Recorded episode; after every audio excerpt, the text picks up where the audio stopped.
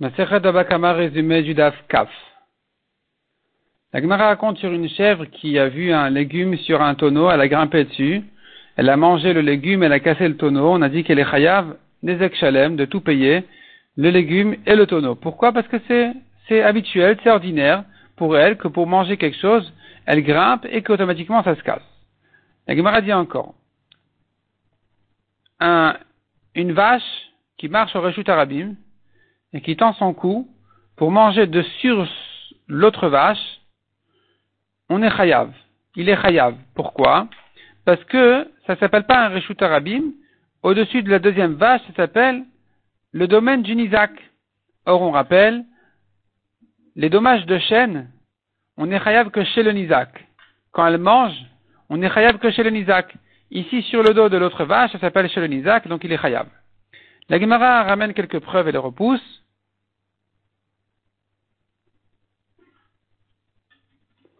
En disant que peut-être qu'on est chayav que si vraiment.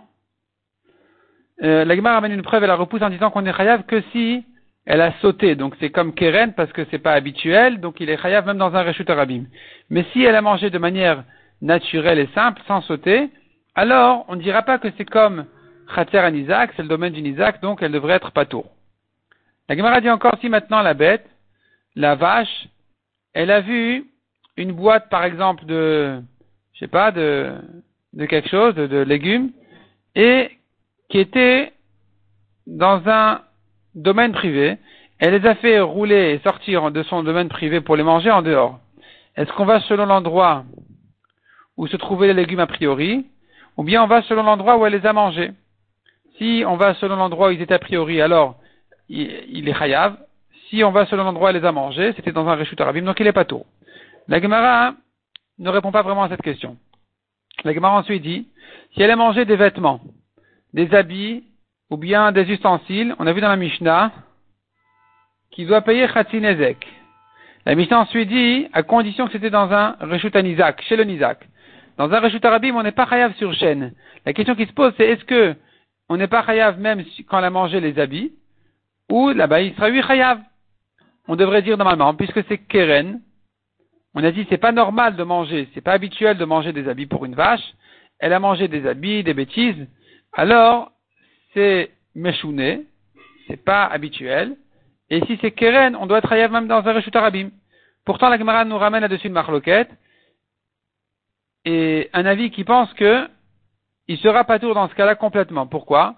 Parce que celui qui a posé là-bas ses habits dans un reshut arabim, lui-même a fait quelque chose de pas habituel, pas normal.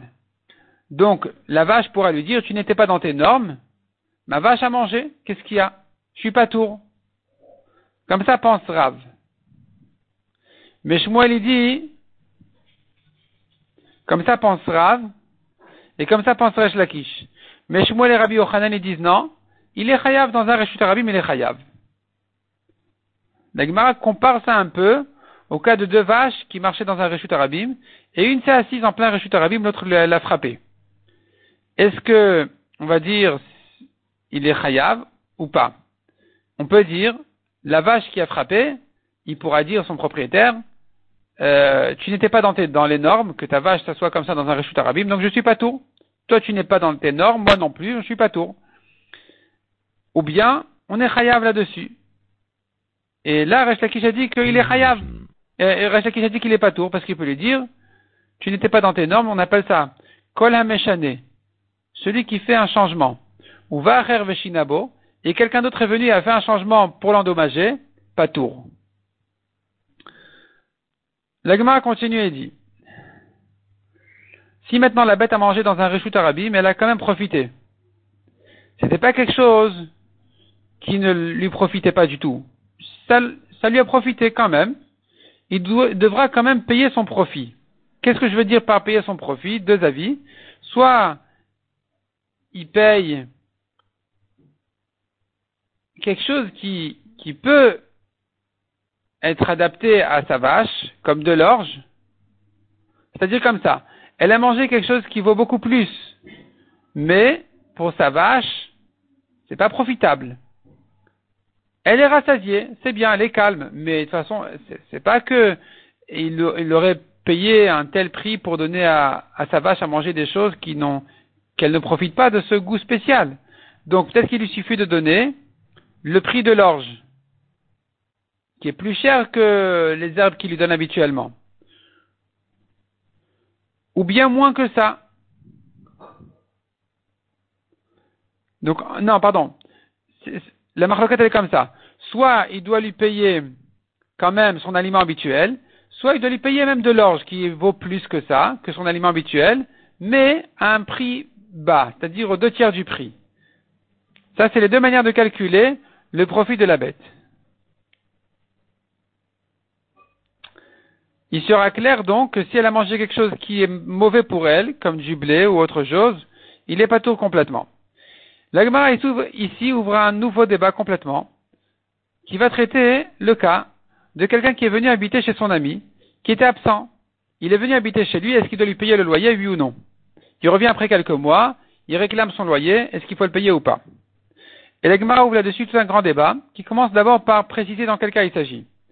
Une chose est claire, que si la maison était habituellement louée, et que cet homme-là qui s'est installé là-bas avait l'habitude de louer lui aussi, c'est sûr qu'il est chayav.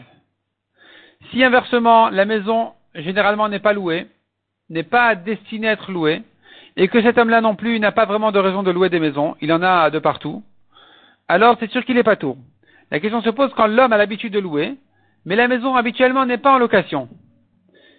Est-ce que le propriétaire pourra lui dire mais tu as profité, tu me payes, ou bien l'autre il pourra lui dire tu n'as rien perdu. Ça, c'est la grande question ici.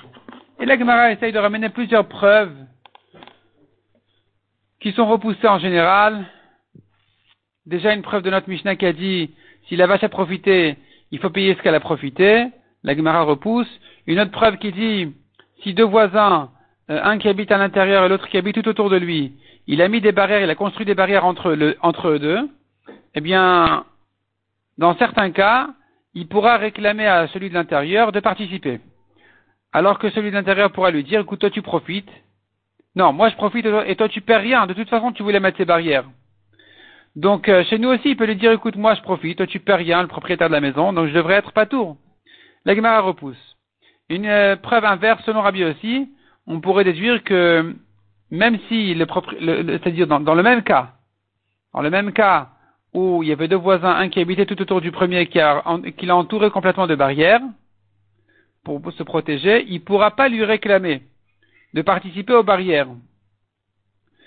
Alors, euh, tu vois de là que celui de l'intérieur peut lui dire, écoute, moi je profite, toi tu perds rien, de toute façon tu mets des barrières pour toi-même. Je suis pas tour. Donc pareil pour la maison, l'agmara repousse ça aussi. Encore d'autres preuves, la maison et l'étage qui sont écroulés, et le propriétaire de la maison ne veut pas reconstruire, le propriétaire de l'étage, il construit une maison, il y habite. Ensuite, le propriétaire de la maison, un jour, il va lui payer la maison, et puis le propriétaire de l'étage, il va construire l'étage. On ne va pas soustraire là-bas à commencer à calculer le loyer. Donc tu vois qu'il ne paye pas le loyer, il pourra lui dire, écoute, tu n'as rien perdu. Tu n'as rien perdu. Donc euh, j'ai profité, tu ne perds rien, je ne paye pas. La Gemara repousse ça aussi. La Gemara ramène encore une preuve de, ce cas-là lui-même, nous avons encore une autre preuve dans l'autre sens, qui est repoussée aussi. Finalement, la Gemara dit, Marloquette. Marloquette, Rabbi Ami dit, le propriétaire n'a rien perdu, donc il n'est pas tour. Rabbi Chiabaraba, il a dit, il faut réfléchir à cette question, donc il n'a pas répondu. Euh, selon Rabbi Ochanan, nous avons a priori une marloquette que disait Rabbi Ochanan, alors que Rav Kana disait, il n'est pas tour. Rabbi Avaou disait, il est chayav. Et la Gemara repousse Rabbi Avawa en disant que ce que Rabbi Avawa a entendu de Rabbi Yochanan qu'il est chayav, il n'a pas entendu explicitement, il a déduit d'une de, il a déduit d'un silence de Rabbi Yochanan qui a mal été interprété. Donc finalement, il nous reste plus que, au nom de Rabbi Yochanan, dire qu'il est pas tour. Et la Gemara qui continue dans le DAF suivant à dire que finalement, il est pas tour. Celui qui habitait là-bas, il est pas tour parce que l'autre n'a rien perdu ou pour d'autres raisons encore qui seront traitées dans le DAF suivant, Bezrat Hashem.